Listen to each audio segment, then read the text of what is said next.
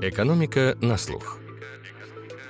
Проект Российской экономической школы при поддержке благотворительного фонда «Сафмар».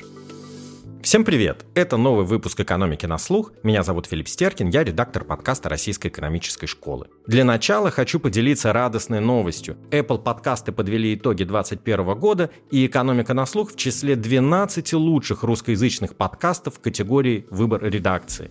Большое спасибо нашим слушателям за поддержку и за интерес к нашему подкасту. А теперь вперед. Это будет развлекательный выпуск «Экономики на слух». Про кино. Про кино с запахом денег, кино про финансистов. Про тех, кто крушит рынки, наживается на потерях и горе людей, про инвестбанкиров и биржевых воротил, ослепленных алчностью и готовых продать мать родную. Такими обычно изображены финансисты в фильмах. Но что общего у этого вымысла с действительностью? И почему финансист, если судить по фильмам, это враг общества номер один, даже больше, чем юрист? О чем рассказывает нам Маржин Кол, игра на понижение, миллиардеры? Об этом мы поговорим с профессором РЭШ Олегом Шибановым и с выпускницей РЭШ Викторией Шевчук, которая теперь работает в PwC. Конечно, говорить мы будем не только про кино о рынках и инвестициях, но и о самих рынках и инвестициях, о том, чему не стоит учиться у персонажей фильмов и к чему приводит вера в возможность заработать сразу и много.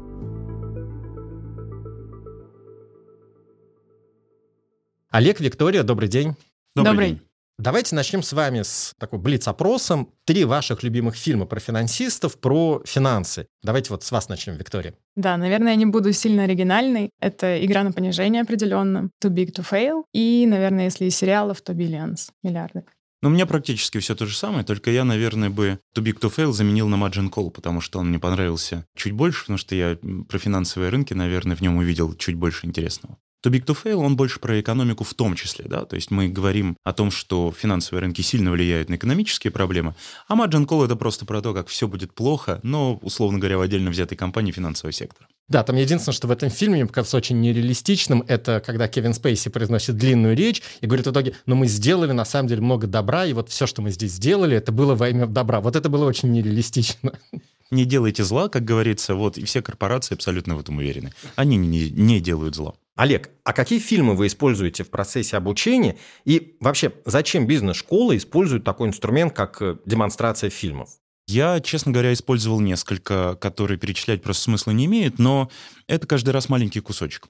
Значит, во-первых, э, у этого есть роль переключения внимания, потому что если человек все время пытается слушать меня как говорящую голову и не обсуждать то, что происходит, то и у него меньше остается, и с другой стороны, наверное, э, выключается это внимание через какое-то небольшое время. Поэтому такие полутораминутные ролики позволяют очень быстро человека вернуть, если он где-то потерялся. С другой стороны, здесь есть большая роль роль для обсуждения каких-то моментов. Дело в том, что вы эмоционально продать себя на протяжении 8-9 часов преподавания в отдельно взятый день можете с трудом обычно. А вот когда вы вставляете что-нибудь такое короткое, что хорошо описывает происходившее на рынке, в финансовой компании, вы можете за короткое очень время человека заставить либо свой опыт вспомнить, либо как-то привязаться к тому, что он увидел. Поэтому, не знаю, мне очень нравится, когда вы буквально за полторы минуты можете взять э, из фильма объяснение, которое вы бы, наверное, гораздо дольше обсуждали с человеком, а здесь сразу приковывается внимание, никто не теряет мысль. Я, когда сам говорю свои мысли, да, их можно просто пропустить, потому что человек уснул. Когда ему показывают кусочек из э, фильма, ролика, сериала, в этой ситуации человеку гораздо труднее уснуть. Вот, и поэтому за полторы минуты он все понял, и дальше мы начинаем обсуждение, собственно, как это привязывается к конкретному опыту отдельного человека. А вот э, давайте представим себе, что Виктория снова ваша студентка, и у нас здесь экран висит, идет лекция, и вы хотите с помощью фильма что-то ей объяснить. Вот какую бы сцену вы, например, использовали, и что бы с ее помощью могли объяснить? Ну, большая игра на понижение, Margin Call, э, вот история Джона Нэша, да, где знаменитое объяснение в баре, что такое теория игр, не очень корректная, но все равно э, задорная. Все эти эпизоды позволяют посмотреть э, на разные направления экономической, финансовой, может быть, подоплеки, которые происходят вокруг нас. Поэтому я очень мало это делаю с магистрами и бакалаврами, я скажу честно. То есть я это делаю как раз больше в бизнес-образовании, когда мы говорим с более взрослыми людьми, потому что это другой немножко формат. Потому что обычно с бакалаврами, с магистрами это там полтора-три часа преподавания, мы можем обсуждать разные вопросы, но там все-таки внимание еще кое-как концентрируется. По крайней мере, мне так всегда казалось. Когда ты 8-9 часов с людьми обсуждаешь в узкой группе а, какие-то вещи, вот там без переключения внимания совершенно невозможно. Но, тем не менее, я бы показал, например, ролик из а, «Большой игры на понижение» и попробовал бы договориться, а вот как люди воспринимают то, что компания отдельно взятая пытается ставить против движения финансовых активов вверх. Да? То, что она пытается шортить, или то, что она пытается воспользоваться своим правом на потенциальное падение стоимости облигаций. Вот к чему это должно привести с их точки зрения, и насколько они вообще этично, например, это считают. Там всегда есть возможность развернуть в очень разных направлениях. Где-то это чисто финансовые вопросы, оцениваем как бы эту стратегию. Где-то это вопросы того, насколько компания не делает зло, то есть уже более этические вопросы. А где-то это вопросы последствий, которые возможны в дальнейшем, если мы будем думать, как развернется вся цепочка, возможно, пищевая, до уровня людей, которые потеряют все свои сбережения и будут очень страдать. Вообще-то работа финансиста, экономиста и, наверное, журналиста довольно скучная местами, да, то есть она подразумевает очень много ручной работы, очень много действий, которые приходится предпринимать много раз в одинаковом порядке, получать по шее, значит, и как-то менять опять эти свои модели и действия.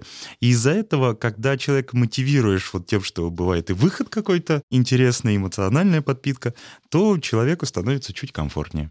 Виктория, а вы работаете в консалтинге. Вот что-то есть от того, как показан этот мир э, в кино, или же это действительно рутина, рутина, рутина? Что-то, кроме того, что если вы работаете меньше 14 часов в день, значит, э, как считают коллеги, вы в отпуске? Ну, конечно, кроме, как вот Олег уже сказал, да, кроме рутины, это, в частности, конечно, отображает э, некоторые аспекты, то есть это касается и образа жизни, когда у тебя такая парадигма, что каждая задача должна была быть сделана еще вчера, что это есть э, элементы стресса, ты все время в спешке, рабочие имейлы могут сыпаться круглосуточно, там, особенно если вы работаете с разными часовыми поясами, это и какие-то бранчи с инвесторами, и мероприятия. Правда, по моему опыту это все в рамках приличия, в отличие от многих фильмов. Также это и какая-то корпоративная культура, где она, конечно, от компании до компании отличается, везде разная, но это в целом нацеленность на результат, Хочется сказать еще, что сфера финансов — это одна, наверное, из тех ярких примеров индустрии, которая все еще очень male-dominated, поэтому тоже разные сексистские комментарии, шуточки, которые э, в огромном количестве присутствуют там в фильмах, они есть и в реальной жизни, к сожалению. Ну вот как-то так.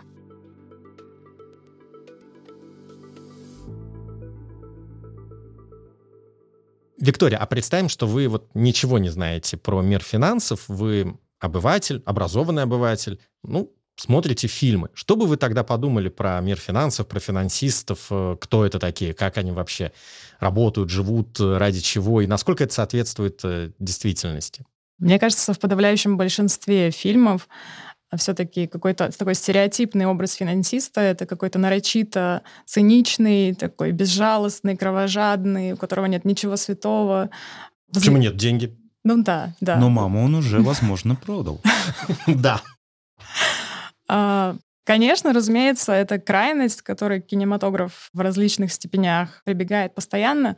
В жизни, разумеется, есть заслуживающие уважения люди, которые при этом добиваются большого успеха. Ну, это же картина не конкретного человека, это некая картина мира, мира финансов. Это то, как общество видит. И вот здесь, наверное, если спросить финансистов, они скажут, нет, не так, а тут не как вот в «Незнайке». Помните, когда он рисовал портреты друзей, э, карикатуры, и каждый смеялся над карикатурой на других, но гневался, злился, когда ему показывали его собственный портрет? Смотрите, здесь какая история? Вам гораздо проще, мне казалось, по крайней мере, исторически, продавать что-то негативное, чем что-то позитивное. Если вы создаете такой вот образ злодея, особенно злодея, который нас окружает, банкира, который берет с нас проценты или под какие-то ужасные совершенно условия выдает нам кредиты, то вы можете очень хорошо это продавать. Это прекрасная мысль для хорошего триллера, для, я не знаю, прекрасного сериала и так далее. Если вы смотрите вот сериал, например, «Миллиарды», да, или «Биллионс», то вы Вообще говоря, если из финансов, из этого мира, вы понимаете, что там ну, много нереалистичного. Но какие образы запоминающиеся? У меня половина как бы людей, с которыми я разговариваю, они обожают и вот э, девушку-психолога, и, значит, э, главного героя хич-фондера. Но они же нереалистичные, то есть, ну, их же не было в жизни, они не такие. Даже когда они злые злодеи, они все равно, ну, не так себя ведут. Поэтому создание образа — это великолепная составляющая, и Незнайка — это тоже прекрасный образ человека, который на самом деле в глубине души финансист. Ему просто не хватало свободы в его социалистическом окружении, а в капитализме он бы расцвел.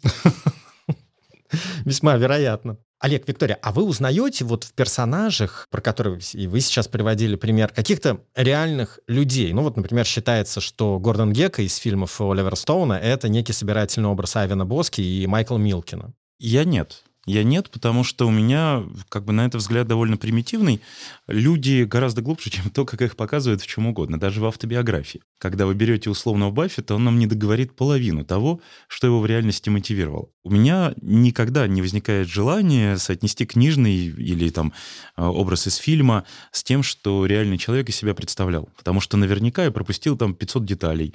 100 из них будут очень положительными, что тайно он помогал там, я не знаю, зайцам деда Мазая, да, которых значит, приходилось спасать. Вот. А еще там 400 будут совершенно негативные, потому что он любил бить стеклянные игрушки на рождественских елках. Но мы этого не узнаем, потому что человек про себя и плохое, и слишком хорошее не очень-то любит обычно рассказывать. И в результате мы упираемся в то, что этот образ, это все-таки образ.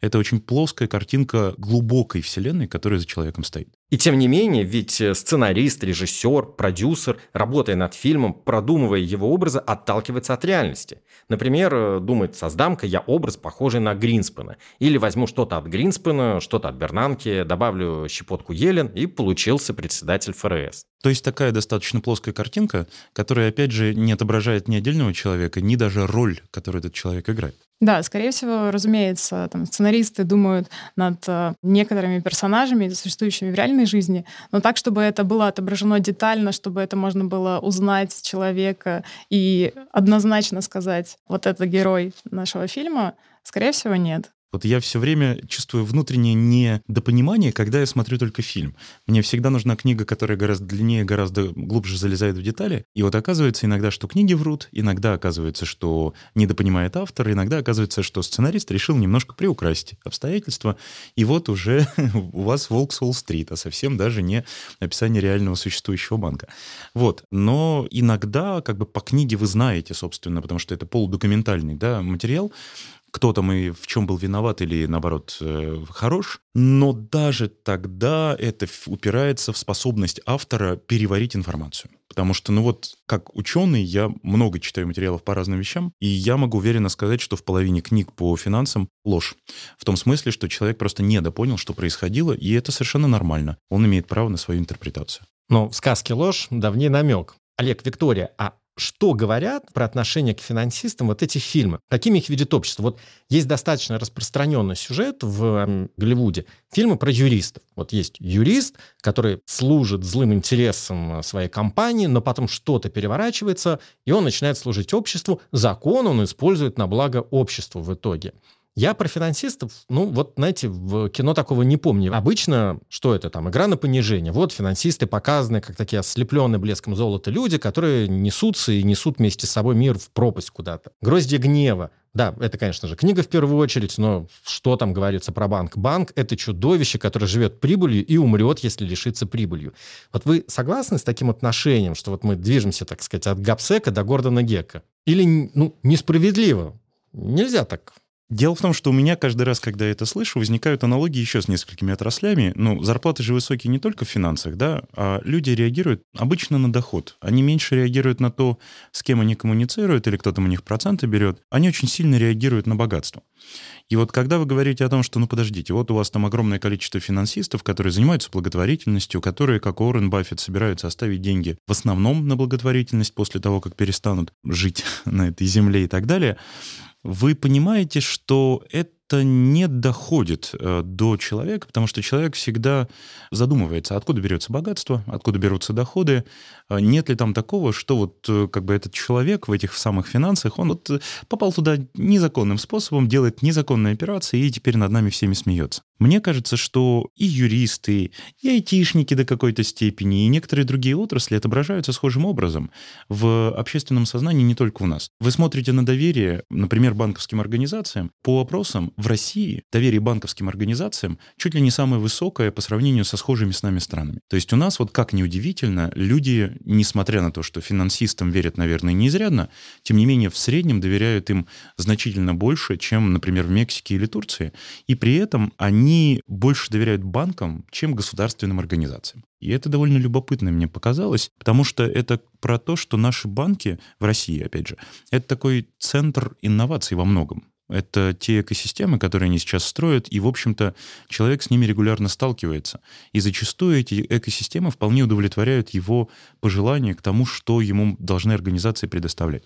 Поэтому мне стало сильно казаться, что в России вот эта характеристика финансистов, как, опять же, волка с Уолл-стрит, да, который всех ограбит, маму продаст, а потом еще и у него зубной порошок в кармане, конечно же, то вот таких людей все-таки в России, наверное, не воспринимают как финансистов, журналистов, а воспринимают как мошенников, как, про которых э, весело снимать фильмы. Мне кажется, вот те фильмы, о которых мы сейчас говорим, вот большей части, да, там и «Игра не на понижение», и «Too Big to Fail», и «Margin Call», они все сняты уже посткризисное время. Соответственно, очень много фильмов именно описывают события там, мирового финансового кризиса восьмого года, и во многом, естественно, банки, они становятся теми организациями, которые осуждаются, которые ответственны за это все. И поэтому это, мне кажется, в целом у массового населения это такой подогревает, наверное, к нему недоверие, какое-то негативное или отрицательное отношение, особенно для там, западной культуры, ведь мы говорим да, в большинстве случаев о там,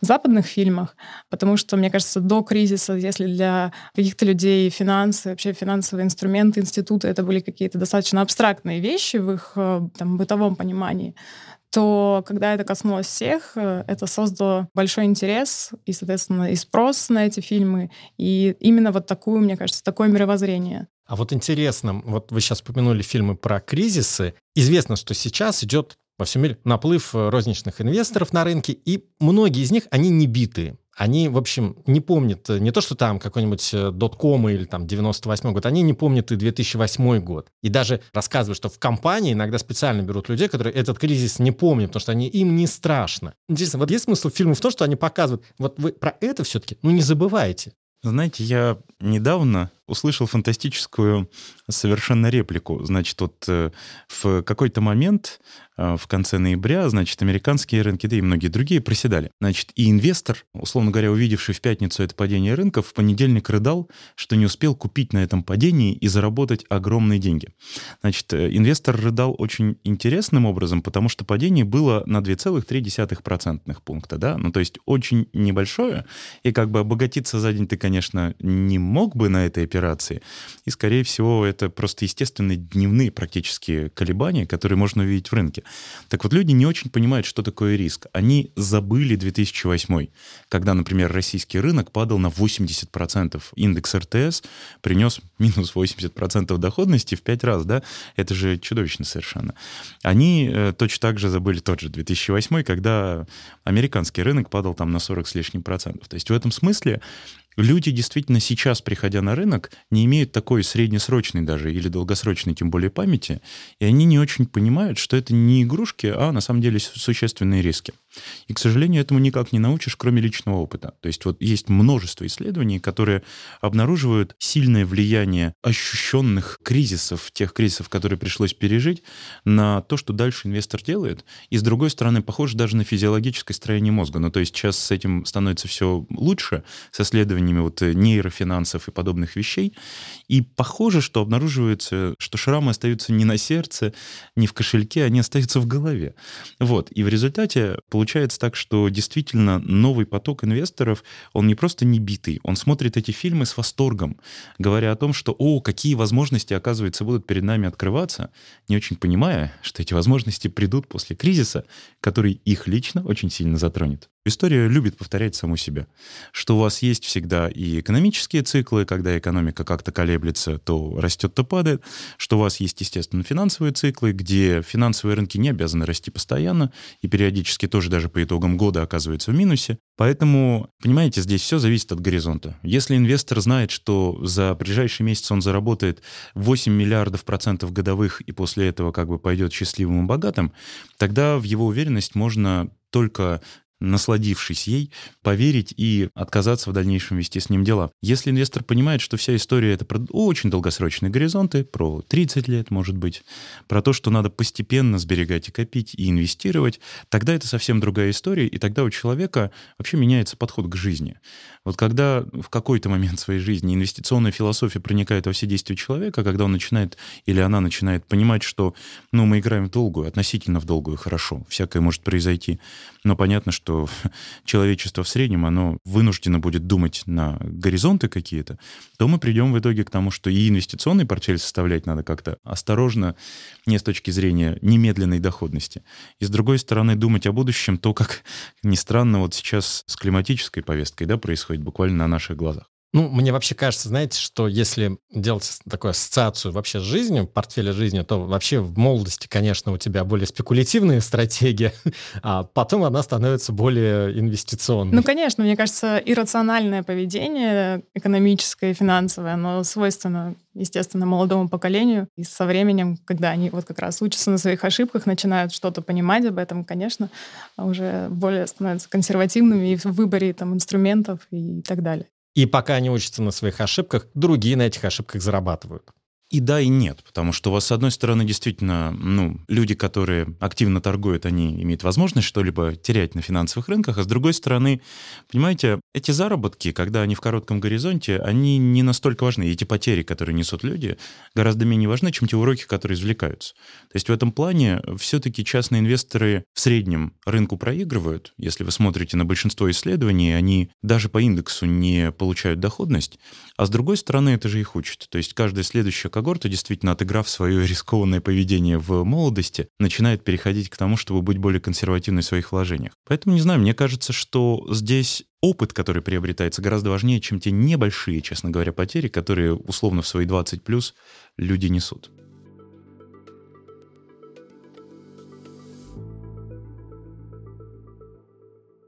Олег, есть такое мнение, и оно подтверждается исследованиями, что рынки знают на самом деле гораздо больше, чем кажется. Ну вот, например, знаменитая история с крушением Челленджера. Рынки предсказали, какая компания будет признана виновной в этой катастрофе. Как вам кажется, можно ли и в фильмах найти предсказания каких-то финансовых проблем, катастроф, которые потом случились, кризисов, я очень много думал над этим перед тем, как мы сюда пришли. Честно говоря, мне так не кажется. Дело в том, что будущее мира, когда мы думаем про технологии, даже чуть более предсказуемое, возможно, чем будущее мира, когда мы думаем, например, про финансы. Поэтому я лично воспринимаю фильмы про финансы и экономику больше все-таки как мотивационные и агитационные ролики. Некоторые из них э, крайне некультурны, в том смысле, что, ну вот, есть «Волк Солл-стрит», да, и ты смотришь и понимаешь, что не дай боже. Ну, то есть как бы не стоит, наверное, вот заниматься всеми теми видами деятельности, которые занимают ум главного героя. С другой стороны, когда мы смотрим на большинство фильмов, которые сняты по книгам, они все-таки про то, что уже состоялось. И я бы почти уверенно сказал, что про финансы и экономику много предположений качественных сделано не было. Потому что, опять же, придумать то, что мы сможем расплачиваться там смартфонами, ну, понятно, фантасты даже некоторые в 60-е годы чуть-чуть об этом догадывались, что, может быть, электронная форма денег вытеснит наличные и все остальное. Появление кредитных карт к этому уже вело. Я не вижу, чтобы футуристы понимали про финансы достаточно, чтобы говорить о них всерьез. Про общество они понимают гораздо больше, мне кажется, чем про финансы и экономику. А если вот искать какие-то метафоры в фильмах, вот как писал э, Дэвид Гребер, в американских фильмах э, супергерой — это такой кто-то, кто нарушает правила для того, чтобы защитить существующие правила тот, кто защищает порядок от э, того, кто сеет хаос. Есть ли какой-то такой страж порядка в мире финансов, супергерой-финансист в фильмах про мир финансов? Ну, кроме ФРС. Я просто начну с аудитора, значит, я обожаю этот фильм, честно говоря. Ну, потому что там играет лучший актер современности, ну или хотя бы находящийся в тройке, но на первом месте. Значит, и этот фильм все же, мне кажется, довольно хорошо описывает человек, который любит правила. Ну вот э, аудитор сам по себе, по природе своей, он более такой консервативный сотрудник большинства организаций. Это вот такие стражи порядка. Не говоря уж про регуляторы, центральные банки и всех остальных, но мы понимаем, что это государственные мужи практически и э, девушки, и они они как бы по своей должности это делают. А вот аудитор, на мой взгляд, опять же, несет на себе вот эту форму человека, который обязан сделать так, чтобы риски были максимально озвучены. И вот действительно зачастую, когда вы читаете аудиторское заключение на отчетность компании, да, то, что аудиторы предоставляют зачастую, когда они проверяют, насколько компания честно или нечестно что-либо рапортовала, они дают вам огромное количество сигналов про то, собственно, как относиться ко всей этой истории. Но вот сейчас то, что я описал, звучит чрезвычайно скучно, потому что это требует чего? Чтобы вы внимательно читали отчетность, находили, может быть, те небольшие, а может быть, крупные махинации, которые компания с ней делает, и пытались это обнародовать, да, в том плане, чтобы остальные участники рынка об этом знали как можно раньше, а не как можно позже. Но это же чудовищно скучная работа, да? То есть супергерой чем хорош? У него лазер стреляет из глаз. Он твердо знает, кто виноват. И в прекрасном фильме «Аудитор», опять же, главный герой просто взял ружье, пистолеты и, кажется, что-то еще, и пошел справедливости добиваться. Вот, поэтому... И еще оказался профессиональным киллером. Ну, Супер. это чистое совпадение, конечно же. Да. Но такова была его жизнь, что она привела его к этой позиции. А аудитор и киллер. Почти одно и то же, просто один убивает бизнес. Значит, и мне кажется, что у нас очень-очень мало историй про других супергероев, на мой взгляд, опять же, зачастую супергероев, про регуляторов. И вот как раз к регуляторам во многих странах относятся чрезвычайно плохо. На одном из последних форумов, буквально в ноябре 2021 года, который проводит один крупный российский банк, в очередной раз э, зашла дискуссия про то, насколько российский мегарегулятор успешен или не успешен в своих действиях.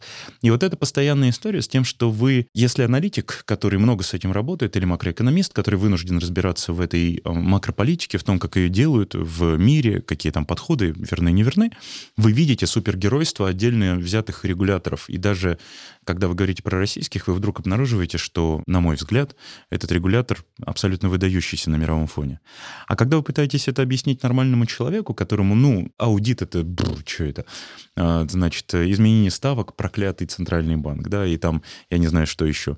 Вы не боретесь с бедностью и не растете, не Который выпустил, экономику. конечно же, коновалы, которые всю кровь выпустили. Конечно, убили своими ставками весь бизнес. Вот вся эта история, она, к сожалению, требует довольно большого именно образовательного компонента, а со совсем не э, веселых фильмов, в которых у вас супергерой-регулятор летает и вот этой ставкой отрубает головы. Вот это было бы, кстати, у меня интересная идея сценария. Все, сейчас я буду его писать, хорошо. Ну, кстати, можно взять события 2014 года. На рынках паника, и ЦБ резко поднимает ставку, буквально взорвал ее. И это, мне кажется, сюжет, если не для триллера, то для уж точно для очень напряженного фильма. Есть как раз кейс, который написан с э, участием Банка России, и этот кейс мы в бизнес-школе действительно используем регулярно на наших курсах макроэкономики, ровно потому, что это удобный способ обсудить, что вообще происходило, и почему именно такие решения были приняты, и почему они будут приниматься и в будущем.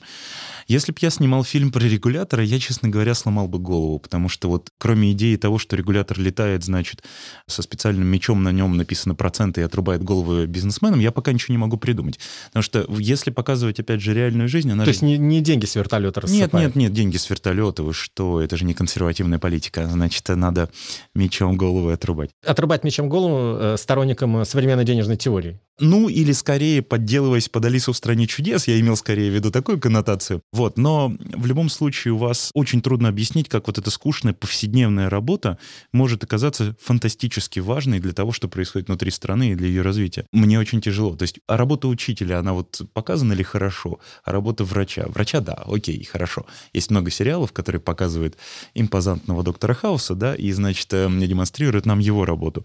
Но это тоже нереалистично, естественно. Поэтому вот не знаю, я все время задумываясь об этом, понимаю, что фильм, извините, «Аудитор» — это полное, конечно, жесть и издевательство над здравым смыслом, но не очень понятно, а как снять противоположный фильм, где будет все очень по здравому смыслу, но сидит регулятор такой, почему моя модель не дает результаты? Так, пересчитаем.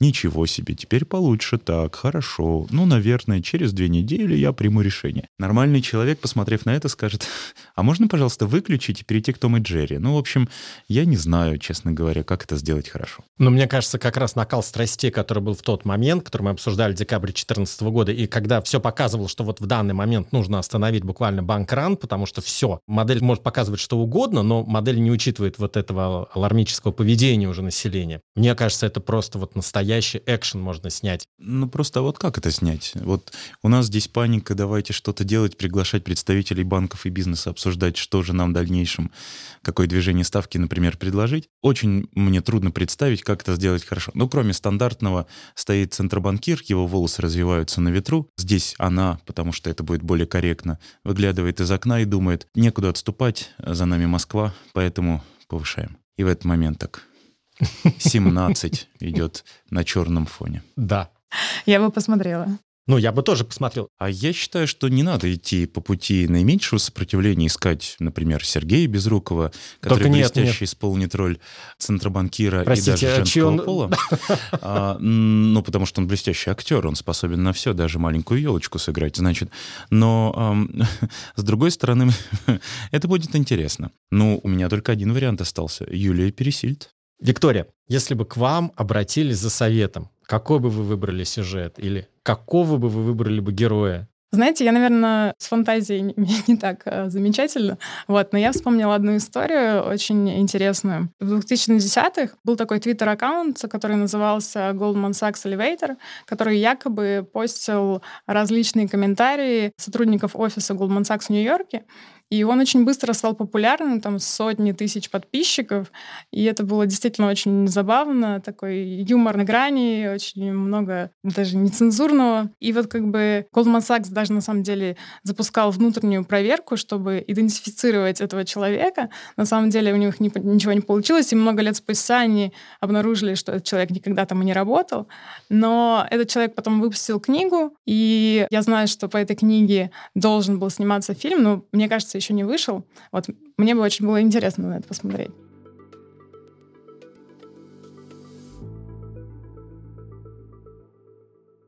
Олег, вы используете фильмы в качестве инструмента обучения.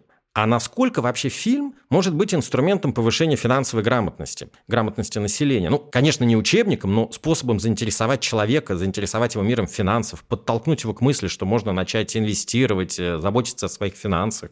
А я вот уверен, что даже не только современное поколение, но, собственно, и наше поколение уже немножко отвыкло от того, чтобы обучаться путем мощных фильмов длиной 2 часа или больше, потому что, ну, в принципе, финансовая грамотность, она такое двоякое понятие. С одной стороны, познакомить с тем, что она необходима, вы можете гораздо более быстрыми способами клипового сознания, да, как мы привыкли, или даже тиктоковского. А с другой стороны, чтобы нормально и обучиться, ну, все-таки нужно какой-то учебник прочитать. Мне кажется, что ни один из фильмов, которые я видел про финансы и экономику, не учит финансовой грамотности. Они могут вовлекать эмоционально, они могут э, Я имел в виду скорее объяснять. это, что фильмы, они могут заинтересовать человека вот этим миром финансов. Может быть, это интересно, а ну-ка попробую. Так гораздо проще заинтересовать условно подкастом или короткими роликами, где вы объясняете, слушайте, все, что вы знали про инфляцию, это неправда. На самом деле нам врут. И потом там три минуты полива, и в конце, «Хм, да, я вас обманул, нам не врут. Все они правда нам говорят, но теперь вы понимаете, почему. И вот какие-то такие способы донесения, я, ну, сам в них не очень хорош, но я пытаюсь как бы о многих вопросах говорить. Тем не менее, для того, чтобы это получалось, нужны сценарии, нужны конкретные маленькие именно такие посылы, которые человек может ухватить и запомнить. Мне кажется, из большого фильма можно вынести разные эмоциональные какие-то чувства по отношению к финансам тоже можно вынести, но именно про финансовую грамотность так говорить очень тяжело, потому что ни один фильм, снятый по учебнику финансовой грамотности, мне кажется, не будет интересен. Ну, то есть люди вложились в акции, потеряли деньги, а вот если бы на депозите держали, тогда там было все застраховано. Ну, что за скука? То есть, в принципе, если человек этого не знает, лучше, наверное, вот даже не пытаться смотреть фильмы и узнавать, как можно много заработать иногда, а лучше попытаться все-таки какой-то учебник, вот коротенький, опять же, мобильном приложении прочитать. Я видел несколько роликов по финансам. То есть я вот сейчас вижу, что делают мои коллеги в разных местах, что делает Министерство финансов в разных вариантах. Да, мне лично, конечно, такая форма заходит гораздо лучше. Что касается вот фильмов, если мы вспомним как раз вот эти объяснялки из «Игры на понижение», например, да, там действительно есть несколько удачных эпизодов, да, которые делают какую-то метафору, которую понятно там, зрителю, который даже далеко от мира финансов. Или, там, опять же, в другом фильме «Too Big to Fail», да, там вводится какой-то персонаж, который, грубо говоря, не так прошарен, как остальные персонажи, и ему буквально in plain English объясняют значение там, события или термина. Другое дело, да, что, конечно, по большинству там, опросу моих знакомых, бывших на таких фильмах, но не имеющих финансового образования, им, конечно, в моменте это показалось э, там, понятно и в общем, и целом, но, выйдя уже после сеанса, оставила лишь какое-то общее представление и сильно их там в вопросах финансов естественно, не продвинула. Также вот я буквально для этого разговора смотрела какие-то тоже вот ролики, примерно о чем говорит Олег. Вот, допустим, меня заинтересовало несколько роликов на Netflix. У них есть рубрика Explained, и там буквально в 15-20 минутных видео объяснен, например, как работают финансовые рынки, и что самое забавное, в комментариях очень много такого рода, что Netflix сделал больше для моего образования, чем школа. Соответственно, там, когда человек действительно интересуется, он гуглит, и буквально там на скорости 2х он может этот ролик посмотреть э, за 10 минут и уже хотя бы как-то приблизиться. Мы говорили о том, что фильмы отражают, а вот интересно, насколько фильм может быть э, инструментом влияния на рынок, на бизнес конкретных компаний. При этом фильм, то есть, ну, может быть, документальный. Сейчас фильмы, в общем, документальные, они сняты как э, почти художественные фильмы. Мне приходит в голову вот известная история, как один хедж-фонд-активист, э, это люди, которые особенно выделяются попыткой повлиять на рынки, значит, снимал фильм про компанию Herbalife. Это компания, которая занимается разными пищевыми добавками и подобными вещами. Туда был внедрен сотрудник, который внимательно все записывал, что там внутри происходит. Они получали видео, кадры, естественно, они получали фотографии, потом они сняли трех с половиной часовой фильм, чтобы повлиять на цену акций. Зачем? У этого хедж-фонд-активиста было зашорчено, то есть ну, поставлено в короткую да, позицию, довольно большой процент этих акций, если я правильно помню. Значит, и надежда была в том, что этот фильм развеет, наконец, все мифы о компании Гербалайф, покажет, какая она ужасная, как она использует труд, не знаю, детей или белых мужчин, что еще, конечно же, хуже. И, значит, в итоге приведет к тому, что цены акций упадут. Но что пошло не так? Фильм оказался не полутораминутным, а трех с половиной часовым. И когда вы выпускаете такое, вам нужно прям очень держать публику.